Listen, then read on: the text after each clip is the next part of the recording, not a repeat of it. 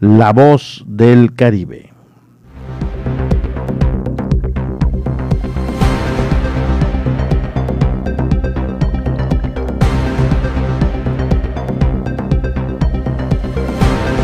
Se registró un sismo en eh, precisamente en nuestro país, allá en el estado de Guerrero. Eh, se habla de que algunos estados también colindantes con este sufrieron ah, pues eh, de, este temblor, de este movimiento telúrico que también se sintió en algunas zonas de la Ciudad de México. Más adelante vamos a estar entablando llamada telefónica con nuestro gran amigo Andrés Pavón, quien está en Acapulco, Guerrero. Ahí es donde se sintió con gran fuerza este movimiento telúrico, este temblor o sismo que se registró en nuestro país este día. Entonces, en cuanto tengamos nosotros eh, ya contacto con Andrés Pavón, será después del corte, eh, cuando nos atienda una llamada hasta Acapulco Guerrero eh, para que podamos platicar acerca de qué es lo que se vivió, cómo están los ciudadanos, ciudadanos, qué daños en un momento dado se ocasionaron con este temblor y por supuesto que nos dé un panorama general de lo que se vive allá en Guerrero. Eh, también pues suele suceder que después de este temblor o sismo hay réplicas que se van dando constantemente y es lo que queremos también saber cómo están eh, eh, pues experimentando este tema de las réplicas de los terremotos que se da en esa zona. Guerrero, sin duda alguna, al igual que las como los, estados que le rodean, pues han sentido muy de cerca eh, estos fenómenos y bueno, pues estaremos platicando con Andrés para saber si hay miedo entre la ciudadanía, qué están haciendo las autoridades, qué daños se presentaron con este sismo que hoy sacudió una parte de Guerrero.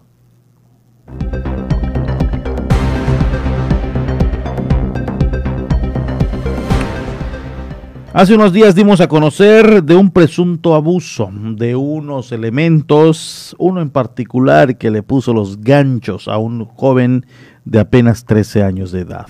Generó revuelo, inquietud, malestar, tal vez opiniones encontradas, pero más a favor del joven y contra el elemento. Eh, y referente a ello, platicamos con la responsable de los derechos humanos en la isla del Carmen en, la isla de Cozumel es María del Carmen Barrera. Entonces, eh, vamos a escuchar qué nos dice, qué nos cuenta en torno a esta situación. Y de acuerdo a su estadística, es la policía la que está ocupando el primer lugar. Le sigue también el tema de las unidades de salud. Vamos a escuchar qué nos dice la titular de los derechos humanos. En los primeros lugares se quejas interpuestas ante la Comisión de Derechos Humanos en la isla en contra de elementos de la Policía Quintana Roo. El segundo lugar ahora lo ocupan las inconformidades en materia de salud. Así lo dio a conocer María del Mar Barrera Aguilar, visitadora adjunta de la SEDECRO en el municipio. En el último día del mes llevábamos 106 quejas, lo cual es un número eh, pues bueno, bueno para nosotros, es un número alto, sí es un número alto, pero es un número bueno para nosotros porque nos indica que las autoridades, que más bien que las personas están confiando en nosotros como derechos humanos. Y de esas eh, 105 quejas, eh, desgraciadamente, en, gran parte han sido contra eh, seguridad pública por el mismo tema que son los que están más en contacto con eh, pues con las personas, ¿no? También tenemos que más actos de los que más actos de se hacen, no significa que, todas recaigan en recomendaciones, no significa que todas hayan sido malas actuaciones por parte de autoridad. Desgraciadamente también el 30% que han subido muchísimo, yo quiero decir, en este último año, las quejas contra el tema de la salud en diversas instituciones de salud, ¿no? Este, este, federales, municipales, recuerden que las federales mandamos a la nacional, pero hacemos gestiones, ¿no? Si se han dado el caso, pues, por diversos motivos, tanto falta de atención médica, especialistas, a lo mejor estamos en una isla. Cuestionada sobre los hechos donde presuntamente se detuvo por parte de elementos policíacos a un menor de edad, Barrera Aguilar comentó se está dando el seguimiento correspondiente está llevando una investigación en curso y ya Derechos Humanos este, ya tiene contacto con, con, la familia, ya está llevando las quejas. Entonces, pues para darle también todo el asesoramiento integral a la, a la familia, porque recuerden que nosotros investigamos actos de autoridad, no investigamos delitos y si hubiera algún delito, nosotros lo canalizamos para que sea la Comisión Ejecutiva de Atención a Víctimas, los que, son los, hay abogados ¿no? que dan acompañamiento a estas víctimas de algún posible delito, es que nuestro procedimiento de, de, pues de, la, de la queja, que si recae una recomendación, hay una reparación del daño. Y esta reparación del daño, del daño es de, de manera integral, es decir, es medidas de satisfacción, medidas, ¿qué puede ser las medidas de satisfacción? Pues no, no, no únicamente existen las disputas públicas, puede ser a lo mejor una venida, no ni medidas de satisfacción es que una venida de mi nombre, no sé, alguna cosa así, ¿no? Manifestó, existen quejas en temas similares a este. Eh, es un tema que hemos trabajado. Recordemos que cuando se estuvo hablando del tema de niños que pues estaría, eh, no sé si recordarás, que en el mes de agosto, julio, estuvo sonando, estuvo sonando el tema de unos niños que, este, que al parecer vendían cosas y eran, y eran, usados para eso. Bueno, muchas cuestiones que dijeron en los medios de comunicación. Entonces, tuvimos juntas con disciplina, con el Sistema de Protección de la Niñez, para decirles, ¿no? Desde la perspectiva de derechos humanos eh, especialistas, porque recordemos, yo no soy especialista en el, en el tema de la niñez, en derechos humanos tenemos especialistas para cada tema. Allá está precisamente. Y hablando de detenciones, eh, le informo rápidamente que un hombre fue detenido con arma de juguete o una réplica china. Así lo dieron a conocer elementos de la policía Quintana Roo que detuvieron aquí en la isla un hombre luego de intervenir cuando golpeaba con una con lo que al parecer era un arma de fuego a una mujer y hacía escándalo en su vivienda en la Miraflores. Así lo dijo el director de la policía Quintana Roo, Guido Renán Rosas López. El director municipal de seguridad pública añadió que detuvieron a Luis de 29 años con eh, cuando escucharon que comenzó a golpear a una mujer con lo que al principio se pensó era un arma de fuego, por lo que los agentes procedieron a indicarle que la soltara. Sin embargo, incluso los amenazó. De igual manera, dijo que la detención fue por insultos y amenazas a la autoridad, además de alterar el orden público, por lo que una, en una primera instancia creyeron que era un arma de fuego y que posteriormente al ser asegurada eh, resultó ser un, eh, una pistola de metal color negro 6 milímetros de juguete, fabricación china, marca Black Ops, con cargador negro sucio con resorte recuperador con tierra y averiado y balines de plástico de colores. Rosas dijo, Rosas López dijo que en virtud de lo anterior lograron detener a la persona y asegurar lo que posteriormente se supo era un arma de balines y quedando a disposición del juez calificador en turno. Así lo dio a conocer el responsable de la policía Quintana Roo.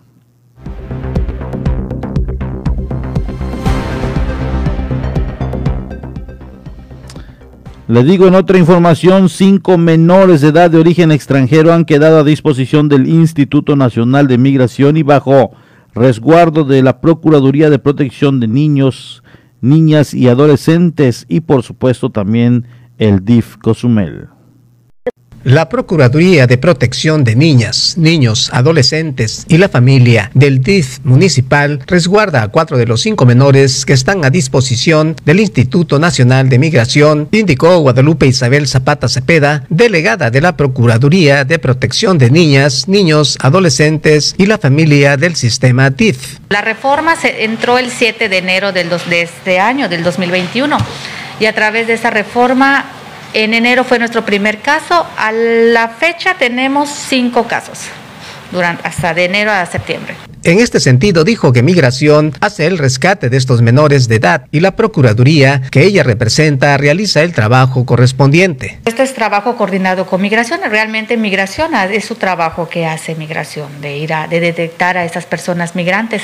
Este, en el momento que ellos detectan, cuando, cuando sea alguna niña, niño, adolescente, nos hacen de conocimiento de manera inmediata nosotros acudimos a lo que son las oficinas de migración y comenzamos a trabajar con ellos. Dijo que el aseguramiento de los menores por parte de migración fue en el Aeropuerto Internacional de Cozumel.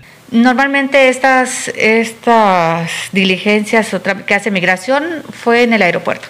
Asimismo, añadió al decir que luego del procedimiento del Instituto Nacional de Migración, la Procuraduría de Protección se encarga de resguardarlos. Cuando no están de manera regular es cuando nos los ponen a disposición para que inicien su procedimiento administrativo migratorio. La ley que nos dice, la ley que se reformó, que cuando tengan algún niño, niño, adolescente, ya no va a pasar su procedimiento ante un, este, en Cancún, porque en Cancún es donde llevan su procedimiento. Aquí entonces es cuando nosotros resguardamos y protegemos al niño. Por último mencionó que aún tiene bajo protección a cuatro niños, ya que uno de ellos fue regresado a su país. Se han hecho, tengo cuatro, cuatro casos pendientes en este momento y uno ya, él ya fue retornado. Desde, fue mi primer caso en enero.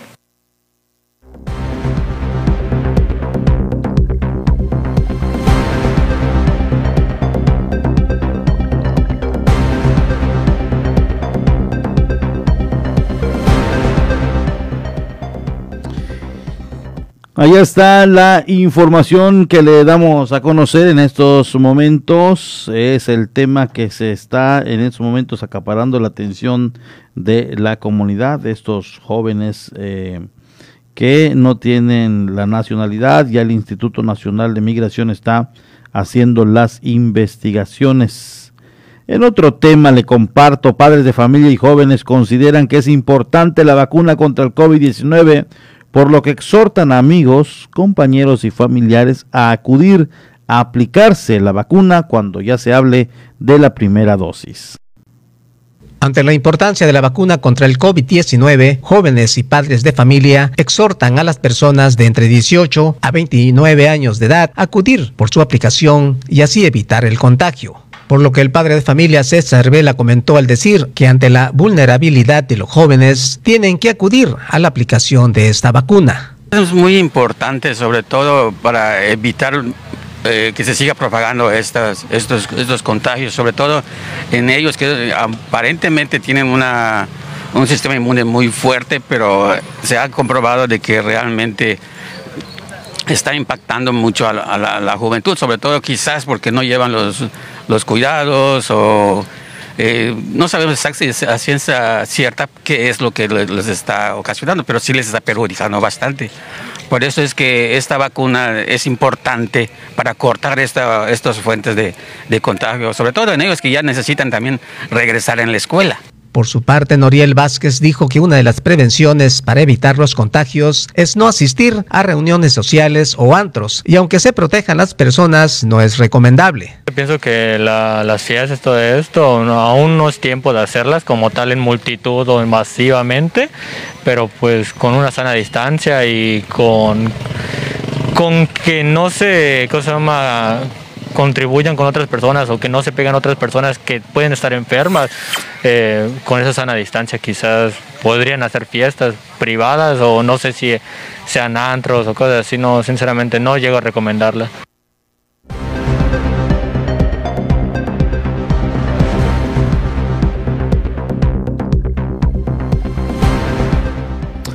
Allá está la información que le damos a conocer. Es momento, me indica Mauri de la Cruz, que tenemos ya la Doche Vele, la información internacional, y esto es con el fin de darle una mirada global a la noticia de otros países. La Doche Vele y también lo tiene usted a través de la 95.1 en Felipe Carrillo Puerto.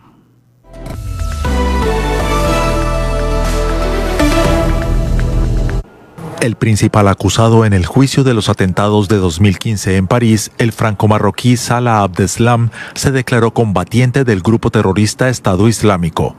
Previamente, en sus primeras palabras ante el tribunal, dijo, no hay más Dios que Alá y Mahoma es su profeta. Este miércoles comenzó el juicio por las matanzas perpetradas el 13 de noviembre de 2015 en el Estadio de Francia, en la sala de conciertos Bataclan y varias terrazas que se saldaron con 130 muertos y más de 350 heridos. En total hay 20 acusados por el caso, pero se cree que Abdeslam es el único sobreviviente del comando terrorista que participó activamente en los atentados. El sujeto huyó a Bruselas, su ciudad natal, donde fue arrestado en marzo de 2016. El secretario de Estado de Estados Unidos, Anthony Blinken, aterrizó este miércoles en la base estadounidense de Ramstein, en el suroeste de Alemania, desde donde participará en una reunión virtual sobre la crisis en Afganistán. Blinken voló desde la capital catarí Doha, donde visitó el principal centro de tránsito de refugiados afganos. El ministro alemán de Exteriores, Heiko Maas, es el anfitrión del evento virtual en el que participan otros 20 países aliados de Washington. Las conversaciones tienen como objetivo definir una manera de actuar común ante el gobierno interino anunciado el martes por los talibanes. Un terremoto de 7,1 grados sacudió México en la noche del martes y dejó al menos un muerto en el estado de Guerrero.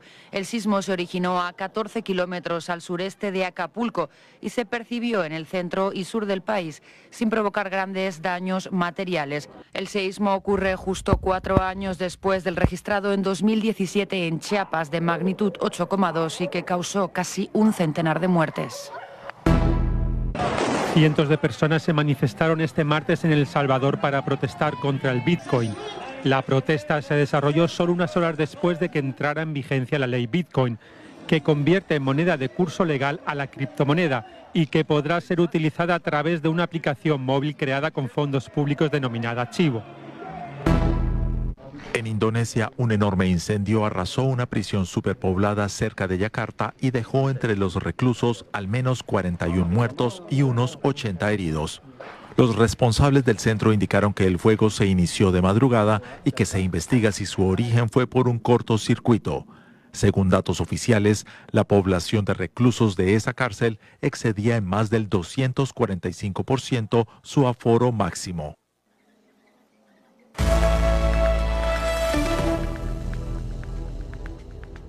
Vamos a una pausa. Estás en punto de las 12.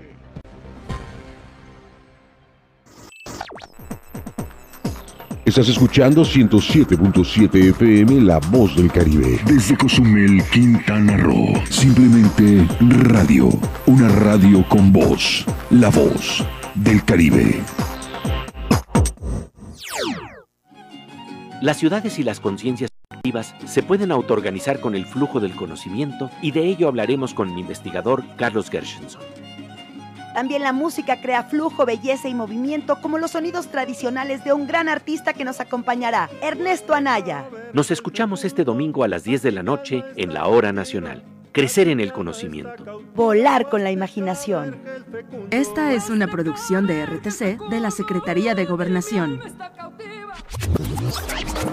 Hola, hola, ¿qué tal? Soy Aida Ramírez. Te invito a escuchar The Best Ones.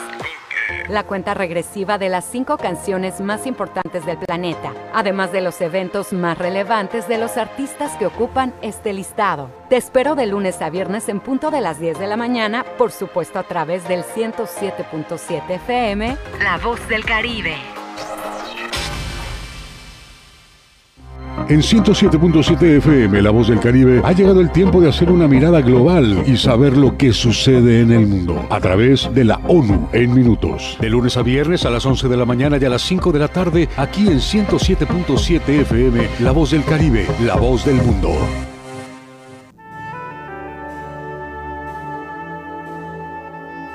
Proyecto Misericordia les da la bienvenida a la hora de la misericordia. ¿Cuánto amo a las almas que han confiado en mí totalmente? Haré todo por ellas.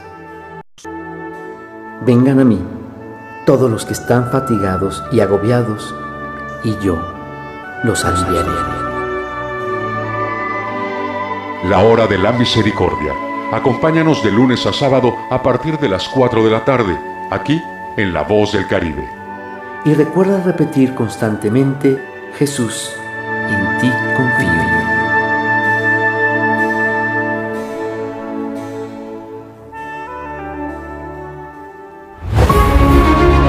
La actividad esencial es el turismo y gracias a su gestión hoy regresaron los cruceros y hay más conexiones aéreas y turismo de pernocta. Desde la pandemia se mantuvieron los eventos deportivos y se sumó uno más, el Maratón de Cozumel. Se aplicaron los protocolos de destino seguro. los que permitieron una pronta reactivación económica y turística para recuperar nuestros empleos. Hace tres años nos comprometimos contigo y pese a la adversidad que enfrentamos con el COVID-19, te cumplimos. Gracias a tu confianza, hoy la reactivación de Cozumel es una realidad. Juntos, reactivamos Cozumel. Tercer informe de gobierno. Pedro Joaquín del Buy, presidente municipal de Cozumel.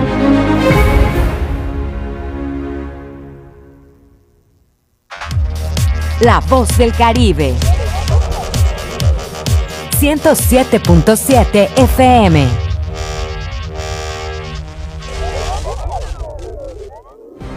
Y estamos de regreso en punto de las 12 con la información.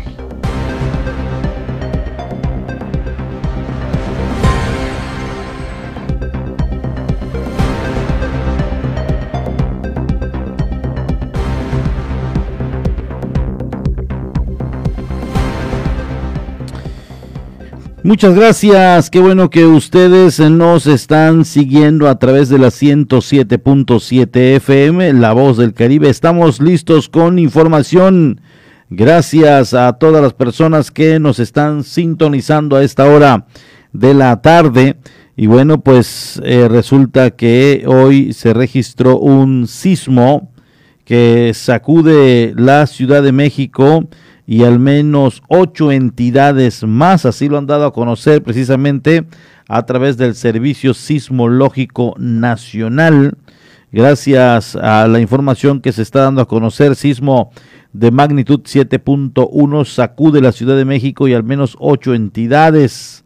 Alrededor de las 20 con 49 horas tiempo del centro de México del martes 7 de septiembre, la Ciudad de México fue tomada por sorpresa por un sismo de 7.1 grados en medio de un día lluvioso en la capital nacional. Miles de civiles salieron a las calles a resguardarse de las posibles afectaciones que este fenómeno natural podría tener.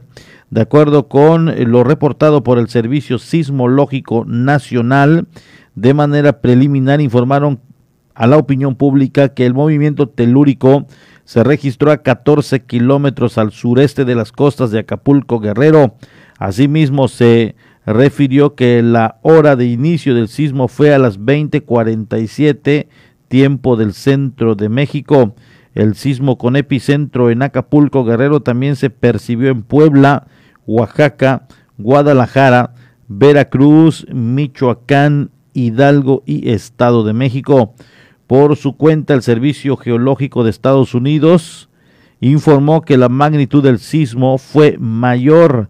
Esto porque señala que el movimiento telúrico alcanzó la magnitud de 7.4 grados. Asimismo, reportes de diferentes dependencias locales y federales de México indican que los efectos del temblor se hicieron presentes en diversos estados de la República, como Guerrero, Michoacán, Jalisco y la capital del país. Gracias al sistema instalado en la Ciudad de México de alerta sísmica, los capitalinos tuvieron tiempo necesario para evacuar diferentes inmuebles con la finalidad de disminuir riesgos y percances que eh, afecten o atenten contra su integridad. Cabe destacar que el sistema de alerta sísmica mexicano ya había alertado de un movimiento telúrico leve cerca del municipio de San Marcos Guerrero, donde la magnitud fue de 4.6 grados, por lo que se decidió no activar la alerta. Así lo dieron a conocer las autoridades.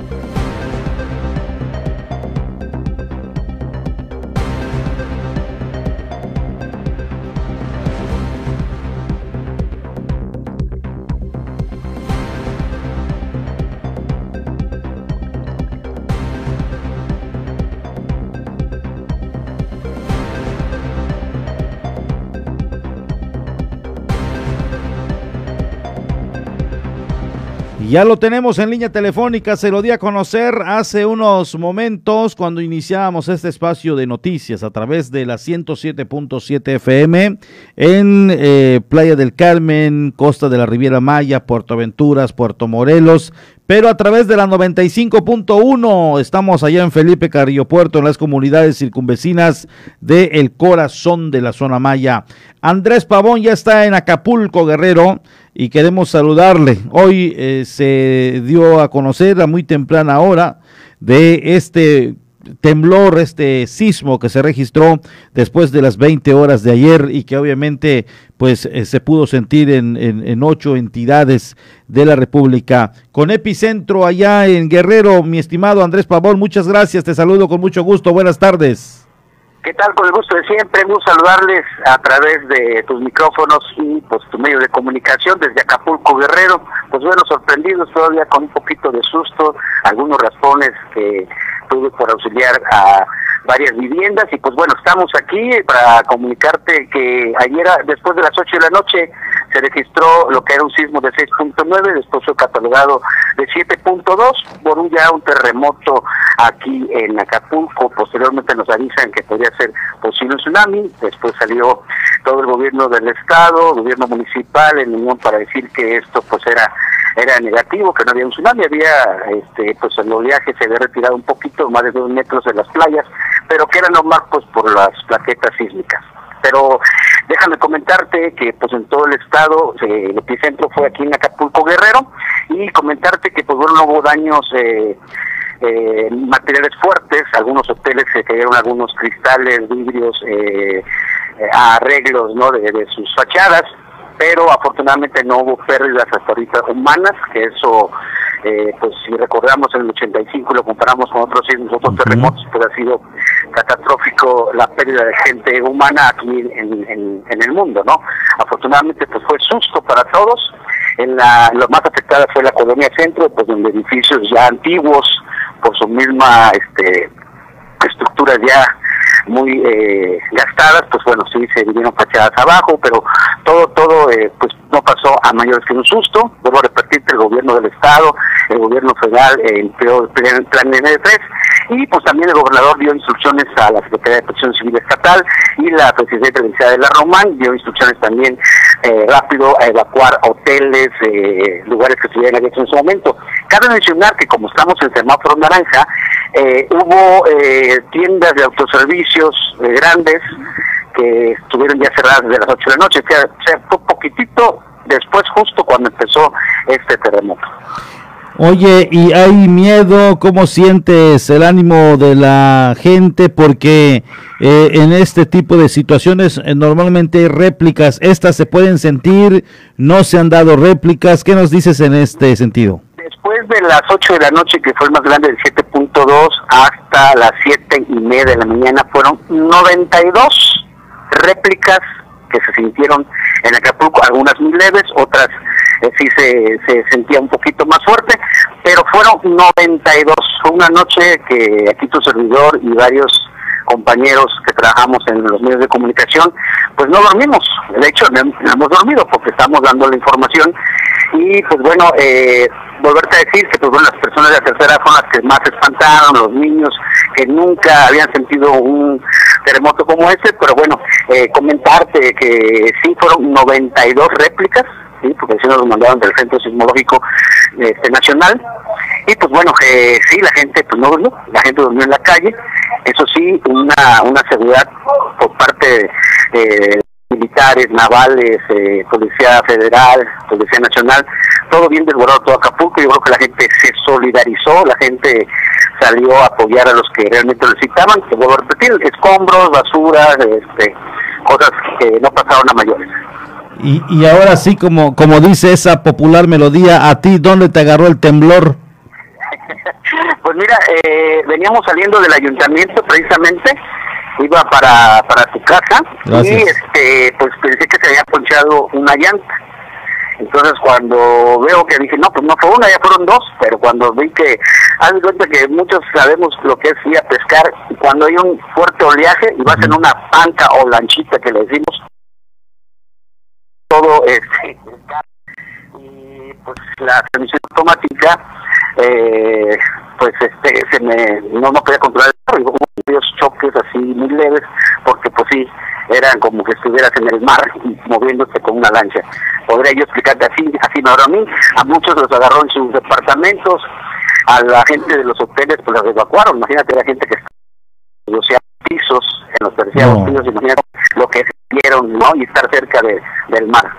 Eh, ¿Ya lo habías experimentado antes, Pavón, o es primera ocasión? Me tocó en el 85 en la Ciudad de México, este, igual, no lo había sentido, ya tenía casi 20 años en Cozumel, no me había tocado, hasta hoy volví a sentir lo que es un temblor de esta magnitud, este, pues del 85 para acá son varios años, ¿no? Y, y pues bueno, déjame decirte que ya tenemos la cultura también de la prevención, como que no lo tiene con los huracanes, aquí también lo tenemos con los sismos, eh, ya estamos eh, donde vamos al punto de reunión, donde, más sin embargo, pues son los momentos de, de pánico los que vives y que a veces, pues, este, yo por ejemplo veía en los camiones bajarse a la gente, pues, de, desde las ventanas, ¿no? Pues es que era, era algo impresionante cómo, cómo este, se movían pues estos estos camiones pesados que son los que van a las colonias eh, más lejanas de Acapulco Guerrero. Híjole, qué cosas. Andrés, te agradezco mucho la plática y la información que nos proporcionas. Afortunadamente, solo daños estructurales leves. eh, y bueno, pues eh, muy agradecido el que nos regales unos minutos para informarnos de lo que se vive hoy allá en Acapulco. Al contrario, y decirles a los paisanos que radican en Quintana Roo y en Cozumel que ya pueden llamarles a sus familiares, que afortunadamente, voy a repetir que nada más fueron daños materiales y pues bueno, como a veces lo decimos colegialmente, lo material va y viene, pero lo que bueno que las familias y los seres humanos están bien. Muchas gracias, Pavón. Muy buenas tardes. Un gusto saludarme, buenas tardes, como siempre, Porfirio, un abrazote a todo, toda tu comunidad por allá. Muchas gracias. Allá lo tienen Andrés Pavón, un conocido aquí en la isla de Cozumel, una persona muy popular, muy apreciado por la comunidad que hoy está ahí por esos rumbos, está justamente allá en Acapulco Guerrero y nos ha proporcionado información sin duda alguna muy importante de lo que hoy se está viviendo con esto de la con esto del sismo, del terremoto que sacudió eh, la zona de Guerrero y algunas otras ciudades. Así que eh, muchas gracias a Andrés Pavón por regalarnos unos minutitos y obviamente dar a conocer a la comunidad cozumeleña de lo que hoy está sucediendo en, en Acapulco, Guerrero. Hay miedo, por supuesto, las réplicas están dando, las, eh, las eh, eh, eh, la preocupación de la gente igual, las autoridades están obviamente buscando cómo atender a, a, los ciudadanos y lo más importante creo yo es que no se han dado en un momento dado, no se han presentado pérdidas materiales, pérdidas humanas, solamente algunas materiales. Regresando a los temas locales, padres de familia y jóvenes consideran que es importante la vacuna contra el COVID-19. Esto en un sondeo donde exhortaron, donde exhortaron también a la comunidad a que, eh, pues obviamente, estén atendiendo y se estén aplicando la vacuna. Al 50% se encuentran 48 escuelas de tres municipios del norte del estado que tienen el reporte de daños por vandalismo, así lo da a conocer precisamente la autoridad educativa. IFECRO reporta un avance del 50% en 48 escuelas de tres municipios de la zona norte del estado que tienen reporte de daños por vandalismo, informó Abraham Rodríguez Herrera, director general del Instituto de Infraestructura Física Educativa en la entidad. Empezamos con el municipio de Benito Juárez, estamos trabajando 10 escuelas, en Solidaridad 10 escuelas y en el municipio de Cozumel 28 escuelas. Estas son de nivel básico, estamos trabajando en jardines de niños, primarias y secundarias y estamos trabajando en las escuelas donde los directores eh, reportaron que ya tienen alumnos dentro de ellas para poder darles inmediatamente los servicios de electricidad y de agua potable. La prioridad es esa, donde ya están los alumnos y principalmente se ha detectado en los jardines de niños, donde hemos estado trabajando principalmente. Eh, estas 48 escuelas nos llevan un 50% de avance y esperamos para finales de este mes entregar las primeras escuelas de este paquete. Comentó, se habilitan principalmente servicios de agua potable y electricidad. Vamos a estar trabajando gradualmente en ellas en todo el estado para poder ponerlas en operación. Eh, lo que estamos haciendo es habilitando los servicios de electricidad y de agua en los baños para que los servicios sanitarios estén disponibles. Hay otros muchos daños en la escuela que, que fueron ocasionados por 17 meses de falta de uso. Eh, pues las llaves se trancaron, las lámparas ya no prenden, eh, los ventiladores. Eh, entonces, gradualmente estamos restableciendo esos servicios. Rodríguez Herrera comentó, se prevé que para fines de este mes de septiembre se concluyan los trabajos en esta primera etapa. Bueno, la primera etapa va a ser a septiembre con estas 48. para finales de noviembre estamos hablando de 150 escuelas que vamos a tener totalmente entregadas. Y a diciembre es que vamos a llegar a las 380, que es el último reporte que hemos obtenido de la Secretaría de Educación.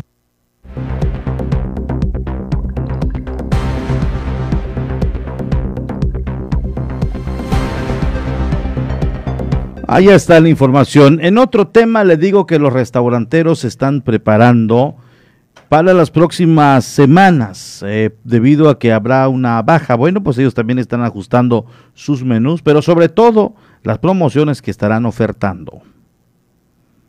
Restauranteros aplican estrategias en sus menús para la atracción de los turistas. Esto debido a la baja temporada que se presenta en estos meses restantes, indicó Adrián Lozano Garza, presidente de la industria de restaurantes y alimentos condimentados. Estas fechas son, hay que aprovecharlas y más este medio o la industria restaurantera, porque de ahí podemos generar muchísimo más ingresos. Y cabe recalcar que usualmente y casi todos los años todos los restaurantes hacemos promociones para poder este, incentivar a la gente a salir de sus casas y poder este, celebrar esta, eh, pues este día en, en, nuestros establecimientos. El representante de la Cámara Restaurantera dijo que en este mes es la temporada más baja, por lo que buscan estrategias para tener ingresos y solventar gastos. Aquí en Cozumel creo que una de las de, estas fechas, el 15 y 16 de septiembre, eh, son fechas que nos ayudan un poquito a, generar un, más ingreso de lo, de lo, normal, porque sabemos que septiembre es, una, es un mes muy bajo y esto ayuda mucho a que generemos un ingreso extra para poder solventar todos los gastos que tenemos. Lozano Garza comentó al decir que el restaurantero para atender a sus clientes, entre ellas a los visitantes, en estas fechas ofrecen los platillos mexicanos. Usualmente hay este, mucha gente que mete los chiles en hogada, que es el famoso platillo que meten ahorita en septiembre. Este, diferentes establecimientos meten especiales del mes. Algunos otros platillos mexicanos que no tengan en su menú, pues meten unos especiales para incentivar a la gente a salir. Antes de finalizar, indicó que el turista, antes de salir de sus viviendas o de sus hoteles, buscan los platillos alusivos a estas fechas. Creo que uno de los platillos más interesantes y más populares aquí en la isla y que más los turistas, los americanos les gusta es el chile en nogada. Ha agarrado mucha hoja este platillo, entonces creo que es un platillo en donde los turistas buscan eh, al salir de, de sus casas.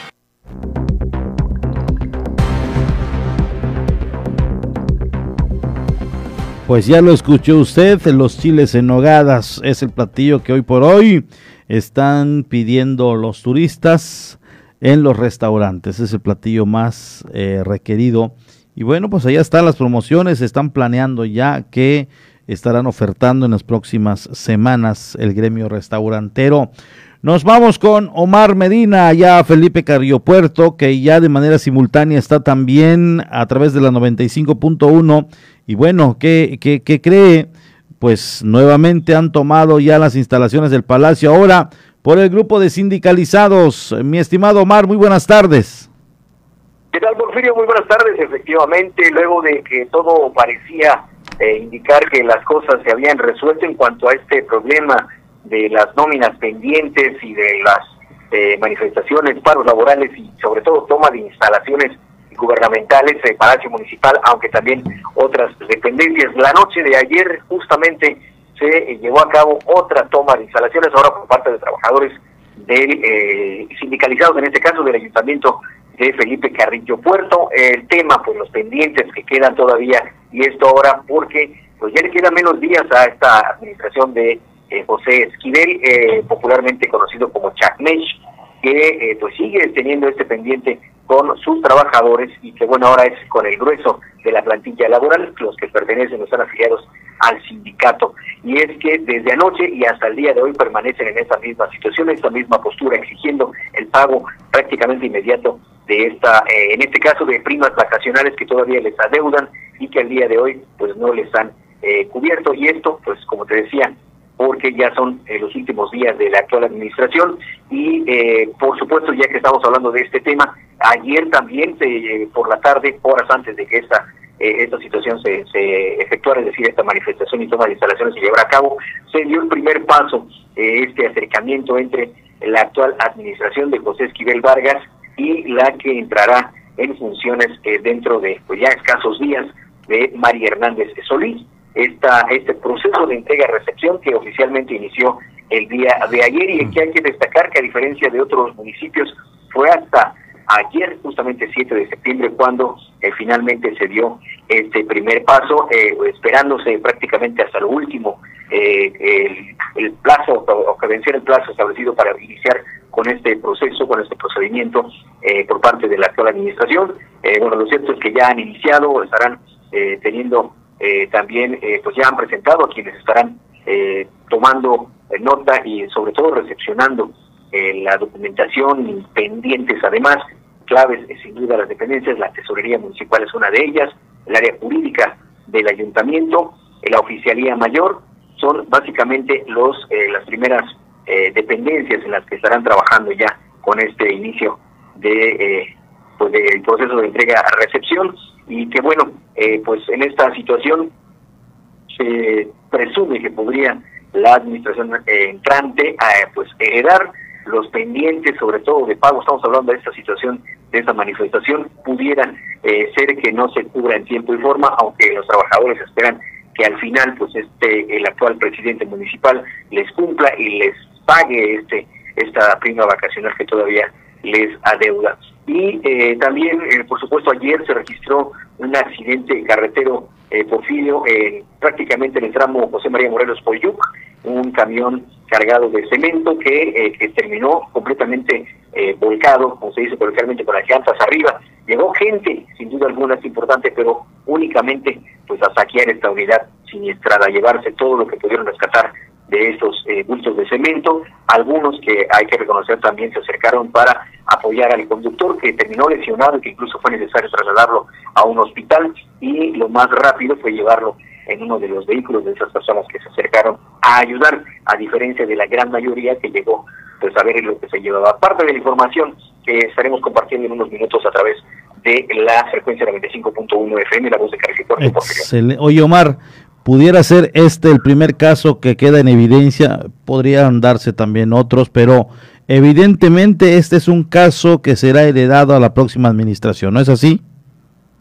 Pues todo parece indicar que sí, es que eh, justamente eh, durante esta este evento, eh, este primer encuentro de esta de este proceso de entrega y recepción, Porfirio María Hernández pues fue entrevistada, comentó que estarán muy pendientes justamente de este este tema.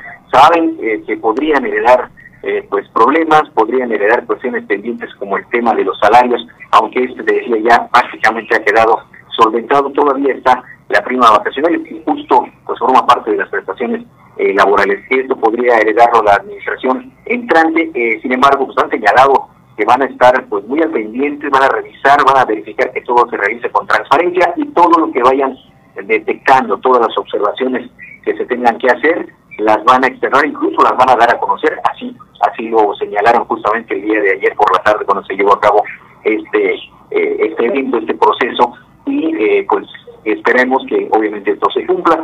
Sin duda es un tema importante porque eh, algunos que dicen conocer pues más a fondo sobre este este tema, sobre el trabajo al interior del ayuntamiento, señalan que podrían eh, detectarse algunas irregularidades o por lo menos cuestiones que deberán eh, pues ser justificadas dentro del plazo establecido más por la ley. Tendrán, me parece, 60 días para poder hacer esas observaciones eh, durante ese proceso. Luego, obviamente, luego de haber tomado eh, posesión de los del cargo, en este caso la presidencia municipal, y suponemos, ya de hecho así así lo dio a conocer la presidenta municipal electa, María Hernández, van a estar aprovechando ese tiempo establecido para pues verificar todo lo que se tenga que verificar y sobre todo pues canalizar, decía, hacia las dependencias correspondientes. Debería ser la auditoría, auditoría superior del Estado, en fin, lo cierto es que aseguraron van a eh, no van a tapar nada, van a detectar, van a observar, van a, tomar nota, pero sobre todo van a exigir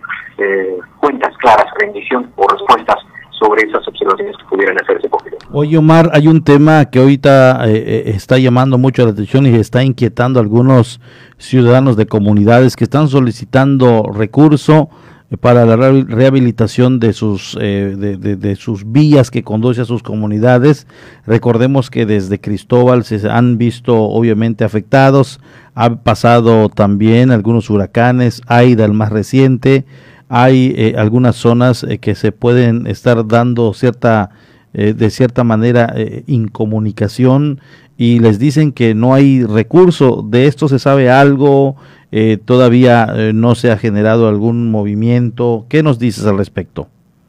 Pues básicamente esas, esas eh, podrían ser parte de las observaciones que se estarían realizando porque son, como bien sabes, son temas en los que en los que se hace pues previamente un proceso, hay, hay, trámites, hay pasos a seguir desde la solicitud del recurso, desde plantear el proyecto a desarrollar eh, de, determinar pues cuánto se va a requerir, solicitar, te decía, el recurso, esperar los tiempos para que este sea eh, pues enviado. Esto se sabe que, bueno, se, se gestionó, por lo menos así se informó en tiempo y forma o en el momento que fue solicitado. Sin embargo, pues al parecer algo sucedió, no se cumplió.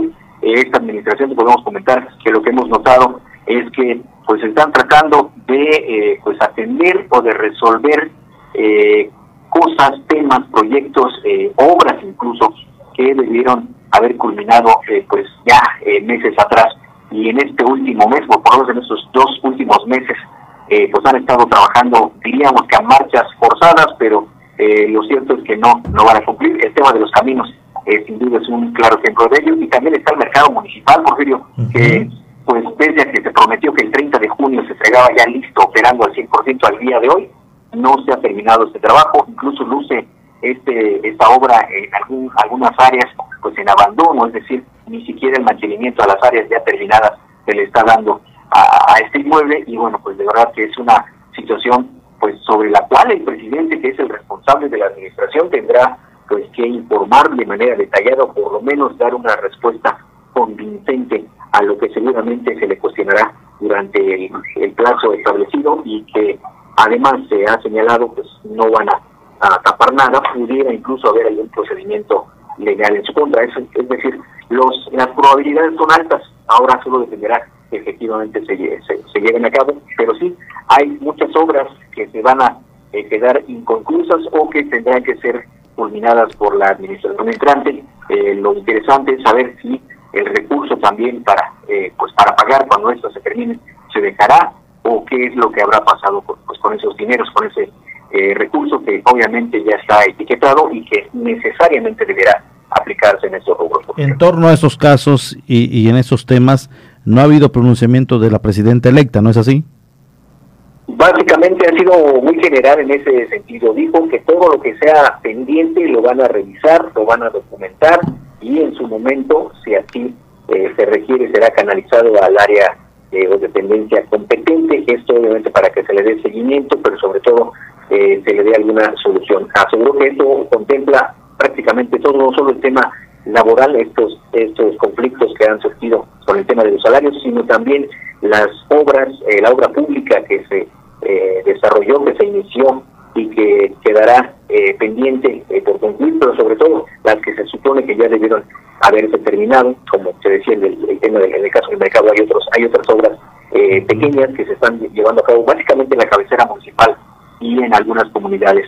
Eh, todo ello estará eh, siendo realizado, así lo ha, asegurado la, la presidenta municipal electa, que pues ya dentro de algunos días tendrá o tomará las riendas de este municipio que pues tiene todo, tiene todo para sobresalir, pero definitivamente para ello se necesita pues que quien esté al frente realmente haga un trabajo como corresponde y hasta el momento, y no hablamos de la actual administración, han sido varias administraciones, así lo ha señalado la propia comunidad, que pues les han prometido mucho, pero no les han cumplido casi nada. ¿Ya se tiene fecha para el tercer informe de Chacmesh? Todavía no, eh, no han dado a conocer eh, la, fecha, se espera que ya sea en los próximos días, tal y como eh, lo están haciendo ya en los demás municipios. Hay que recordar que, bueno, esto se calendariza, se hace una especie de agenda para que puedan estar, obviamente, pues los invitados especiales. sabemos que el gobernador generalmente está pues presente en todos estos eventos y para ello es muy importante que se defina. Hasta el día de hoy, bueno, hasta este momento no se ha dado a conocer ya una fecha eh, ni siquiera tentativa, pero seguramente en las próximas horas o en que resta de la semana pudiera ya anunciarse cuándo se estaría haciendo este tercer y último informe de gobierno. Y sobre todo es importante, Porfirio, porque la gente pues está interesada en lo que va a informar justamente cuáles son esos logros que seguramente estará eh, sobre los que estará haciendo referencia. Y eh, por supuesto ahí será obviamente cuando la gente determine si realmente hizo un buen trabajo o es todo lo contrario, aunque buena parte de la comunidad señala que definitivamente les quedó a deber mucho como alcalde de Felipe Carrillo Puerto. Muchas gracias, mi estimado Omar. Muy buenas tardes. Muy buenas tardes, Porfirio. Allá está Omar Medina y bueno, pues en estos momentos nosotros enviamos micrófonos hasta la 95.1 para que continúe Omar Medina en la programación de ese municipio. Allá en Felipe Carrillo Puerto se activa la noticia del mediodía de las 13 horas donde tendrán información local, tendrán información estatal, un barrido de lo más importante y titulares que están hoy por hoy acaparando los encabezados de los medios de comunicación a nivel nacional. De esta manera cedemos los micrófonos hasta la 95.1 para que comience el pulso de Felipe Carrillo Puerto. Aquí en la isla de Cozumel nos vamos a la información humanitaria del mundo a través de la Organización de las Naciones Unidas posterior a un corte y volvemos.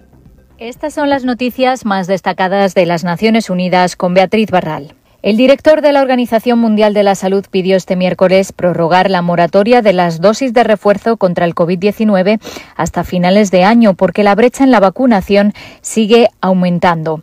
Hace un mes, el doctor Tedros instó a retrasar las terceras dosis al menos hasta finales de septiembre para dar prioridad a la población de riesgo aún sin vacuna. La situación mundial ha cambiado poco desde entonces, por lo que hoy pido que se prorrogue la moratoria al menos hasta finales de año, para que todos los países puedan vacunar al menos al 40% de su población.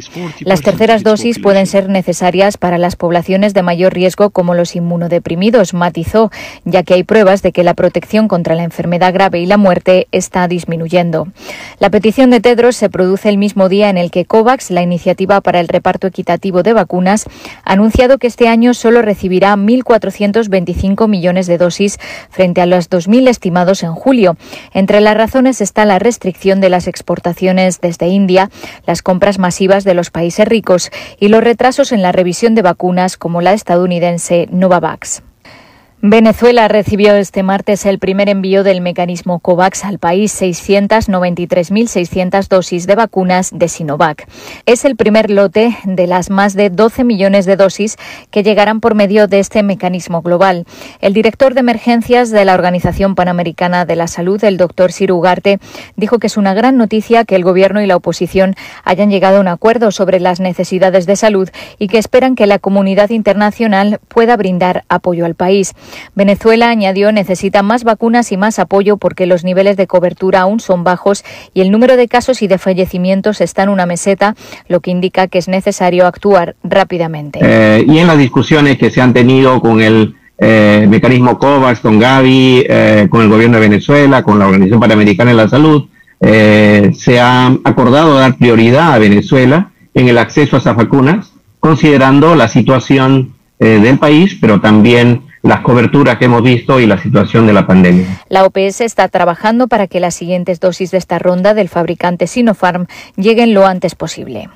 La Oficina de Derechos Humanos en México y ONU Mujeres celebran la decisión de la Suprema Corte que declara inconstitucional que el aborto se considere un delito. Esta decisión ratifica el compromiso de la Corte con los derechos de las mujeres en México, dijo la Oficina de Derechos Humanos en un comunicado en su cuenta de Twitter, en el que reconocen la incansable lucha de las mujeres que lo han hecho posible. ONU Mujeres considera que la decisión es un paso histórico para que se garanticen los derechos humanos de las mujeres. Y el secretario general de la ONU alabó el espíritu de cooperación multilateral entre los países americanos para hacer frente al cambio climático. A menos de dos meses de la celebración de la COP26, la conferencia anual de la ONU sobre el clima, que tendrá lugar en Glasgow del 1 al 12 de noviembre, Antonio Guterres destacó la ambición que muestran muchos países de la región a la hora de reducir sus emisiones de gases de efecto invernadero y su trabajo para adaptarse a las alteraciones del clima, al tiempo que combaten los efectos sociales y económicos de la pandemia del coronavirus. En 2021 es fundamental alinear los paquetes de recuperación del COVID-19 con el objetivo de 1,5 grados de temperatura y promover la resiliencia frente a las consecuencias del cambio climático. Hasta aquí las noticias más destacadas de las Naciones Unidas. Vamos a una pausa. Estás en punto de las 12.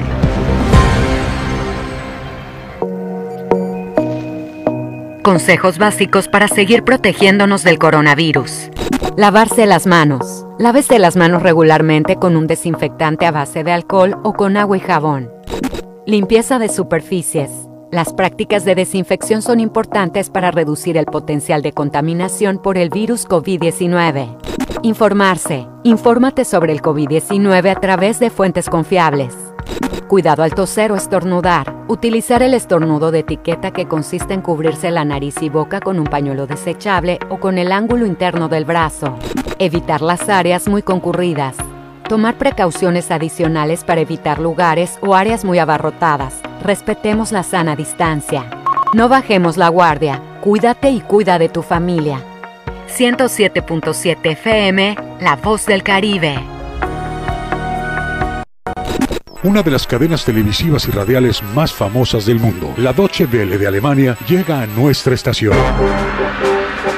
107.7 FM presenta cápsulas de información general, de cultura y noticias que forman parte de lo que sucede en todo el mundo. Mantente en sintonía con 107.7 FM y escucha a la Deutsche Welle, aquí en La Voz del Caribe, donde somos radio.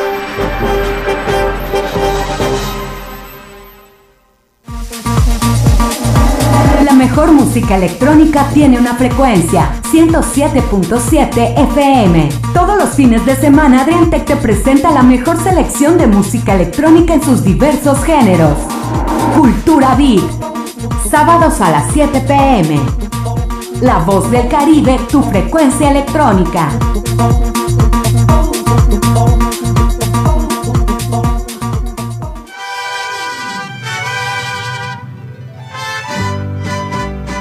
Hola Pichoy, ¿qué haces? Eh, nada chino, aquí preparándome para subir esta bandera de México así en mi mata de siricote, ya que estamos en el mes de las fiestas de independencia y quiero celebrarlo de la mejor manera. Y claro, como buen consumeleño responsable, pues voy a mantener mi distancia en las celebraciones y así sí va a ser así el grito desde el palacio, pues tratar de no hacer moloch con la gente, porque aunque hay muchos que ya estamos vacunados, este bicho aún sigue dando guerra. Tienes razón, Pichoy. Pero mira, chavo, qué mejor fecha para recordar que aquellos que lucharon por nuestra libertad hace tantos años nos han dejado un ejemplo así de nunca rendirnos. ¿Y tú crees que yo me voy a rendir con el mentecato del COVID? Para nada, mi rey. Muy bien dicho, Pichoy. Así es tú, Zapaol, a disfrutar de las fiestas, a celebrar el grito, pero ten cuidado de ponerte chúcuro, porque si no, olvídate de tu independencia, sapo. 15 de septiembre, Día de la Independencia. 107.7 FM, La Voz del Caribe. La voz de la libertad.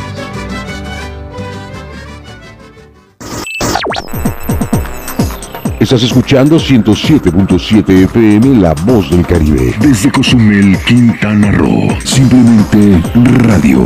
Una radio con voz. La Voz del Caribe. Ya estamos de regreso en punto de las 12 con la información.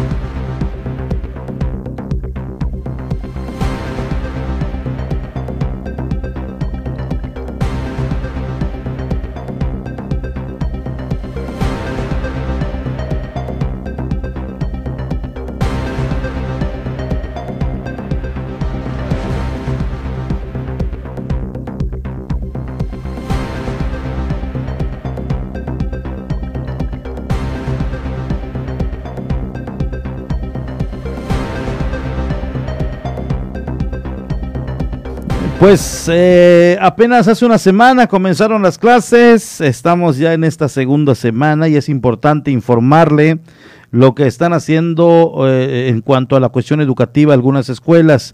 Esta información en particular que le vamos a dar es de la escuela secundaria Andrés Quintana Roo. Eh, tenemos ya en la línea telefónica al profesor Alejandro Vázquez García quien es el encargado eh, de esta institución educativa, porque hay, hay temas que se tienen que abordar, cómo están en instalaciones, el tema de la página en la que los alumnos pueden estar accediendo, el tema de cómo se va a llevar a cabo este ciclo escolar. Y bueno, pues agradecemos, nos tome la llamada. Profesor, muy buenas tardes. Y es importante, perdón, profesor, es importante recalcar que no es de manera general en las secundarias de Cozumel. Este tema que vamos a abordar es para los de la escuela Andrés Quintana Roo, para los padres que tienen a sus menores ahí o que van a comenzar a estudiar en esta institución. Profesor, muy buenas tardes.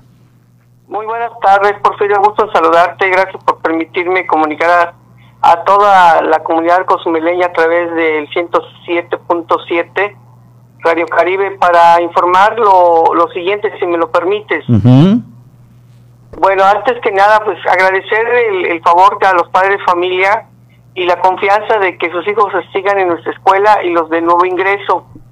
Eh, tenemos una página oficial de Facebook eh, que está dividida en el turno matutino y en el turno vespertino. Esto con la intención de que no exista confusiones para poder este eh, darle la mejor eh, información objetiva, directa, sencilla y que le sea de gran utilidad a los padres de familia. Como bien sabes, el día 30 de, de, agosto se iniciaron las clases como parte del Programa Nacional de, de Retorno a Clase Segura. Pero en, en, el caso de nuestra institución, que tuvimos la visita de, de lo amante de lo ajeno, en 10 ocasiones desde el mes de marzo hasta la fecha del día de hoy. Entonces, este, las instalaciones carecen de algunas, eh, las más vitales que es el agua, la luz que tenemos en forma parcial y eh, pues la destrucción de algunas partes del mobiliario escolar y de y de algunas de, algunas partes pues no hacen que sea este pues eh, presencial como se está manejando a nivel nacional. Eh, esto se ha manejado en, relación con el los comités de la Asociación de Padres de Familia, el Comité de Participación Social y el Comité de Salud Escolar. Ellos avalan, este, nos visitaron la, la escuela eh, los primeros días de septiembre para verificar las condiciones que se tenían, si existían para que los, los jóvenes de nuevo ingreso y de segundo y tercero eh, fueran en forma presencial pues se dieron cuenta de que no tenemos las condiciones, ya que la escuela no tiene un recurso económico propio, dependemos este, al 100% de la Secretaría y de los cuales pues los padres de familia nos han venido a ayudar, brigadas del municipio nos han venido a ayudar en, reparar unas cuestiones debido a, la, a, lo que es este los huracanes de hace un año, el de ahora que pasó, pues subieron, se derriban árboles, se derriban eh, hay mucha vegetación que, que fluyó y algunos detalles que se tienen que, que, componer. No es eh, la, la, la, cantidad necesaria para activar al 100% la escuela, pues es una cantidad este, un poco fuerte.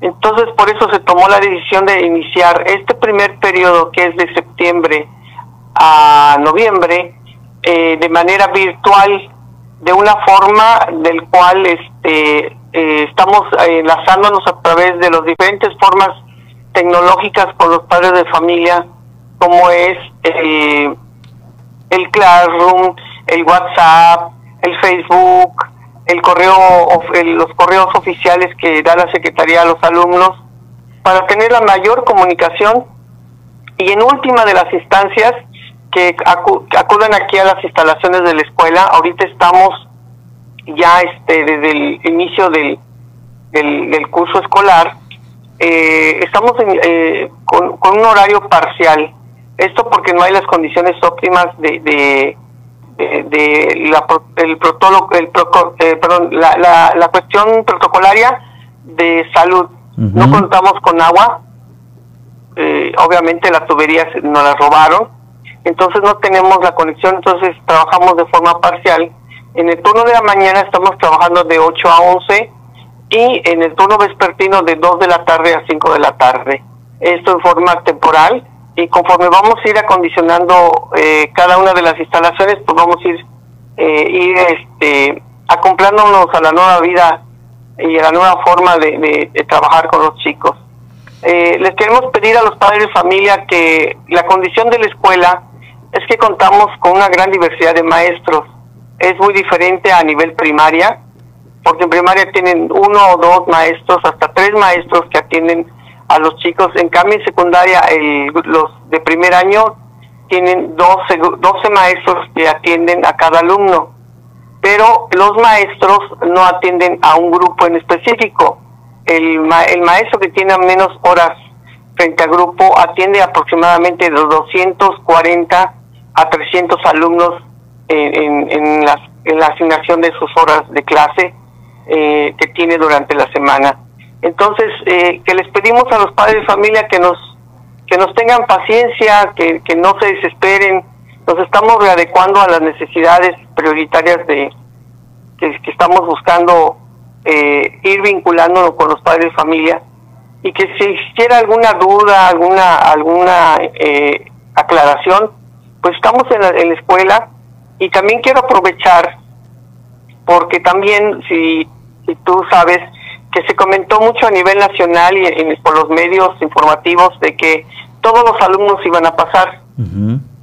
podría ser en el, en el transcurso de sí pueden sí, sí podrían pasar siempre y cuando tuvieran calificaciones aprobatorias. Entonces, en el caso de en el caso de secundarias eh, las calificaciones son por asignatura. Son dos asignaturas en primero y en segundo y tercero son once.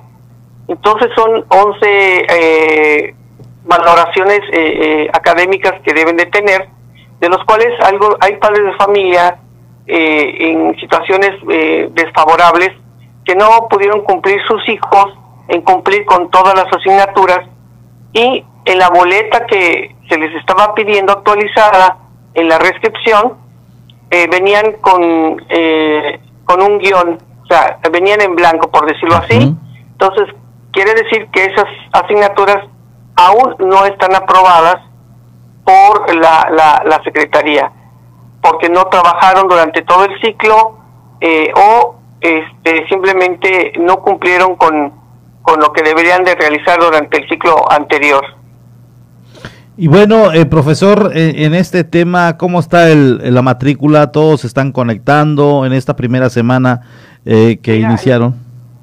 Exactamente, mira, ahorita estamos, eh, eh, estamos este, entablando la comunicación con los papás, tanto de la mañana como la tarde y los alumnos, y creando los vínculos. Estamos en un 60-70% de comunicación, ya que no todos con, eh, cuentan con el mismo tipo de medio para tener, por ejemplo, una laptop y conectarse a Classroom a través de Meet, etcétera, ¿no? De videollamadas. Pero estamos utilizando lo que es la eh, pues el, el que es el enlace, por decir, el WhatsApp, que es el más este, viable ahorita, y estamos buscando, estamos casi en un 85-90% a través de esos medios comunicarnos con los padres de familia. Hay papás que les voy a pedir el favor que si ven en su boleta que tiene calificaciones en blanco, alguna asignatura, se apersonen a, a las oficinas.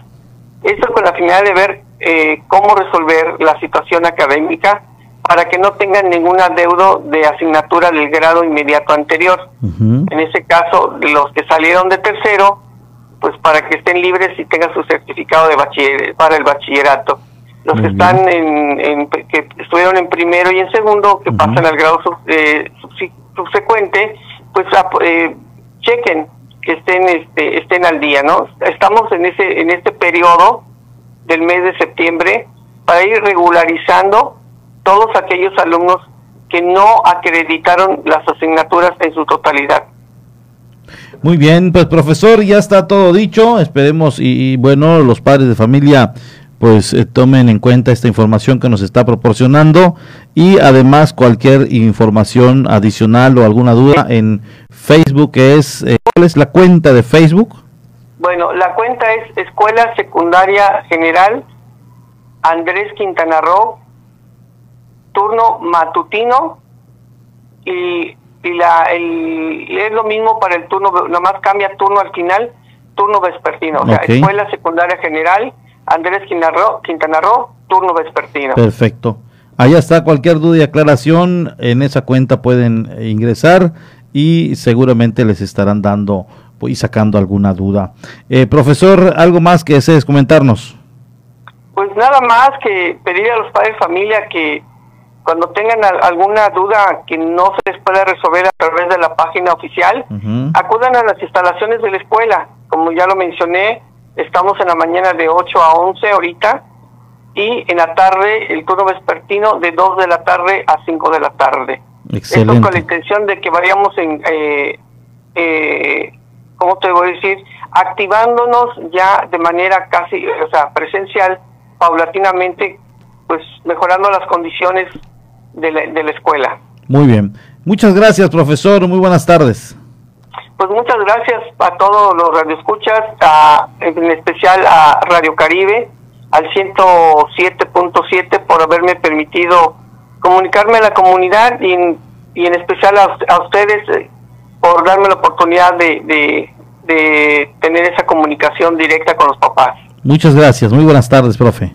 Buenas tardes, gracias. Allá lo tienen Alejandro Vázquez García, quien es el encargado de la escuela secundaria Andrés Quintana Roo, aquí en la isla de eh, quien ah, pues ha pedido eh, el apoyo de estos micrófonos para llegar a la comunidad en general. Nos vamos rápidamente a un corte. Enseguida estamos de vuelta.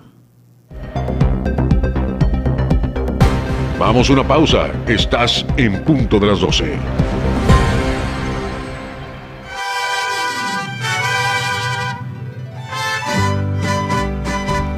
¿Qué haces? Eh, nada chino, aquí preparándome para subir esta bandera de México así en mi mata de siricote, ya que estamos en el mes de las fiestas de independencia y quiero celebrarlo de la mejor manera. Y claro, como buen consumeleño responsable, pues voy a mantener mi distancia en las celebraciones y así sí va a ser así el grito desde el palacio, pues tratar de no hacer moloch con la gente, porque aunque hay muchos que ya estamos vacunados, este bicho aún sigue dando guerra. Tienes razón, Pichoy. Pero mira, chavo, qué mejor fecha para recordar que aquellos que lucharon por nuestra libertad hace tantos años, nos han dejado un ejemplo así de nunca rendirnos. ¿Y tú crees que yo me voy a rendir con el mentecato del COVID? Para nada, mi rey. Muy bien dicho, Pichoy. Así es tú, Zacaol, a disfrutar de las fiestas, a celebrar el grito, pero ten cuidado de ponerte chúcuro, porque si no, olvídate de tu independencia, sapo. 15 de septiembre, Día de la Independencia. 107.7 FM, La Voz del Caribe. La voz de la libertad.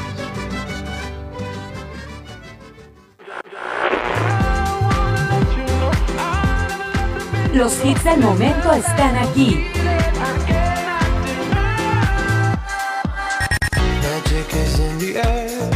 En una sola estación.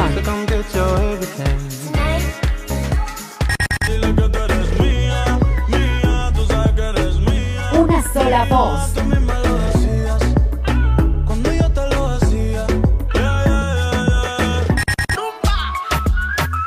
La voz del Caribe. 107.7 FM.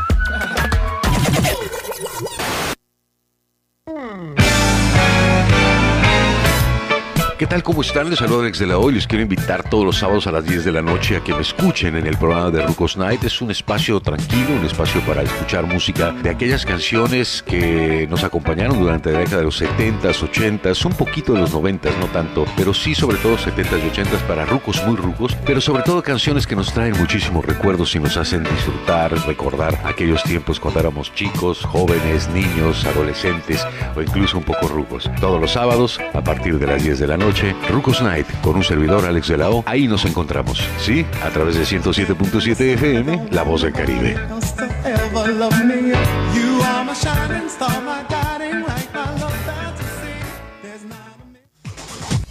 Suscríbete a nuestro canal de YouTube y sé parte de nuestras emisiones en directo. Encuéntranos como La Voz del Caribe. Norteños, chilangas, sureños, costeñas, yaquis, mayas, mazaguas, campesinos, rockeros, millennials, centennials, abuelas, tías, primos. Con tanta diversidad es imposible pensar igual. Pero hay muchas cosas que nos unen. Nos une la libertad de tomar decisiones. Nos une la convicción de que la democracia es la única ruta que tiene un país libre. Nos une el INE. Mi INE nos une. ¿Qué pasó, Pichoy? ¿Cómo estás? Te veo medio impaciente. Eh, nada chino, es que estoy aquí esperando al repartidor que tengo pedido así una pizza de doble pepperoni con piña, que viene con su promoción así de pan de ajo y refresco, pero como que se tiene tardado así, ya sabes, te dicen 40 minutos y ya pasaron 42. ¿Y por qué no fuiste directo a la pizzería, Pichoy? Eh, ¿qué te pasa tú, mentecato? ¿Qué quieres que me dé el bicho ese del COVID así? No ves como dicen en todos lados, no no bajemos la guardia, si no al ratito llega la desgracia a tu casa. No, mi rey. Además, ya las jornadas de vacunación están a todo vapor. Mejor ve, vacúnate y detengamos juntos los contagios. O ya se te olvidó las 500 vacunas que te pusieron de chiquito que ni te acuerdas y ni la marca sabías. Y mira, allá andan hasta buceando los arrecifes como si nada. Tienes toda la razón, Pichoy. A cuidarse. Y tú, Sataol, que me estás escuchando, mentecato, cuídate, medidas sanitarias y vacúnate. Si no, no te doy de mi pizza. 107.7 FM, La Voz del Caribe. La voz de la salud, papito.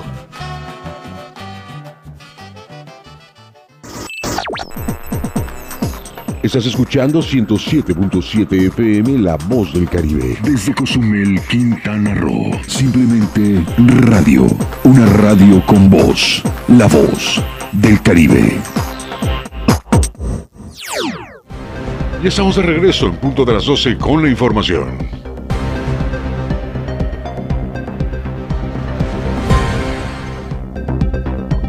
Regresamos, gracias, gracias, gracias a las personas que nos siguen. Y bueno, ya se encuentra prácticamente todo listo para desarrollarse la jornada de vacunación antirrábica canina y felina 2021.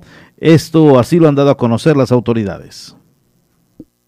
Con la meta de aplicar 170 mil dosis, la jornada nacional de vacunación antirrábica canina y felina se realizará del 19 al 25 de septiembre. Así lo informó la secretaria de Salud, Alejandra Aguirre Crespo. La dosis antirrábica se aplicará a mascotas sanas a partir del primer mes de edad, a las mayores de un año de edad que durante este año no han recibido vacunación antirrábica. En tanto, la revacunación de perros y gatos será para aquellos que fueron vacunados antes de cumplir los seis meses de edad y requieren de un refuerzo. La funcionaria estatal pidió llevar a los perros con una correa y, de ser posible, en el caso de perros ansiosos o agresivos, con un bozal para evitar mordeduras a las personas o a otros perros, y a los gatos en cajas transportadoras o morrales que faciliten su manejo. Asimismo, recomendó conservar el certificado de vacunación que se otorga durante la actividad, ya que es la única forma de comprobar que la mascota está inmunizada. Detalló que de las 170 mil dosis antirrábicas contempladas como meta anual, a través de la jurisdicción número 1 se prevén aplicar 45 mil, en la número 2 un total de 98 mil y en la número 3 una cantidad de 27 mil. Para el caso de la isla de Cozumel, se llevará a cabo en los siguientes lugares: el 19 de septiembre en el Parque 10 de Abril, el 20 de septiembre en el Parque del DIF, 21 de septiembre Parque Poliforum, 22 de este mismo mes Tienda El Castillo de la colonia Félix González Canto, 23 de septiembre en Ecología, para el 24 en el Parque de las Rampas y el 25 de septiembre en el Fraccionamiento Caribe y Alcohólicos Anónimos Fincas. Al llevar a sus mascotas al puesto de vacunación o centros de salud cercano, recomendó a los dueños usar cubrebocas, solo acudir una persona con la mascota y mantener el distanciamiento social de un metro y medio cada persona. En otra información, Cozumel ya se declara listo para los eventos deportivos.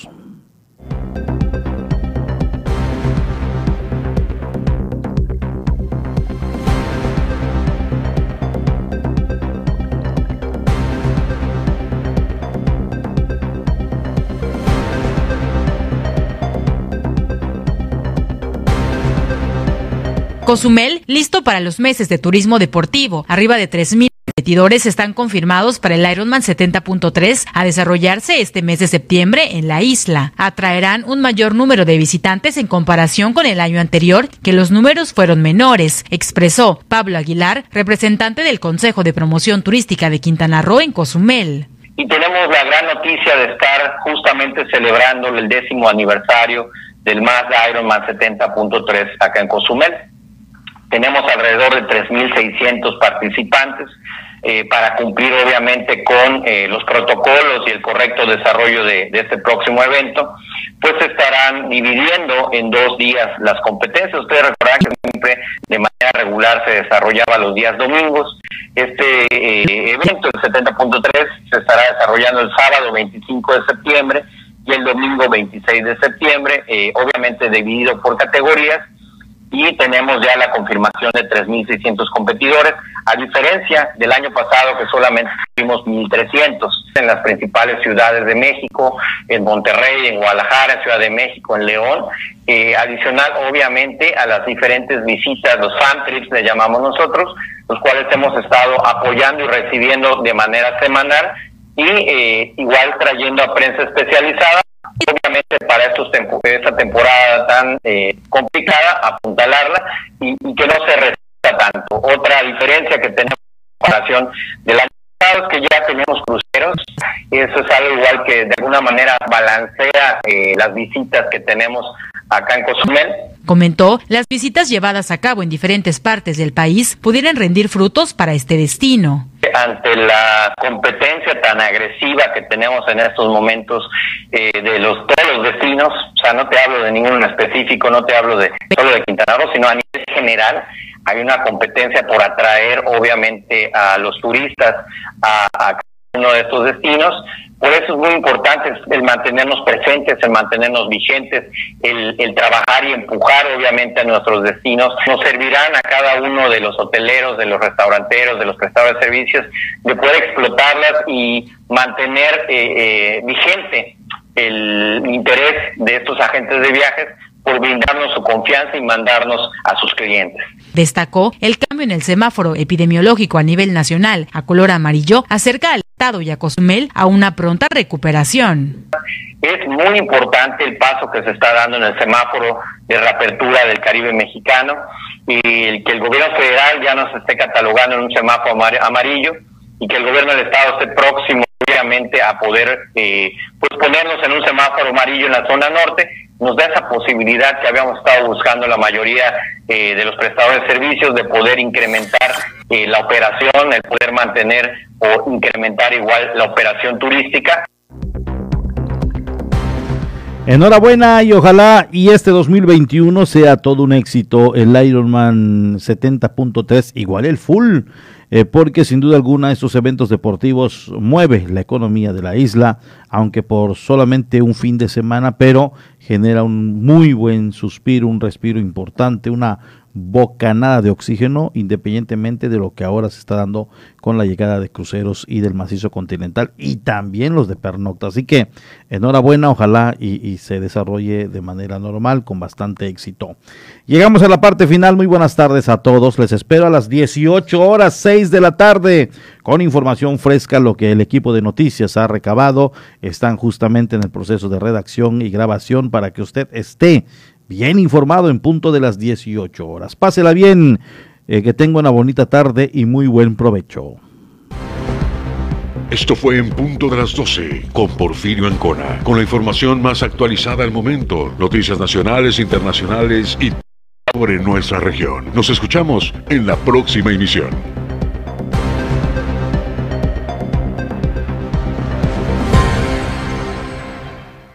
XHZCM. La voz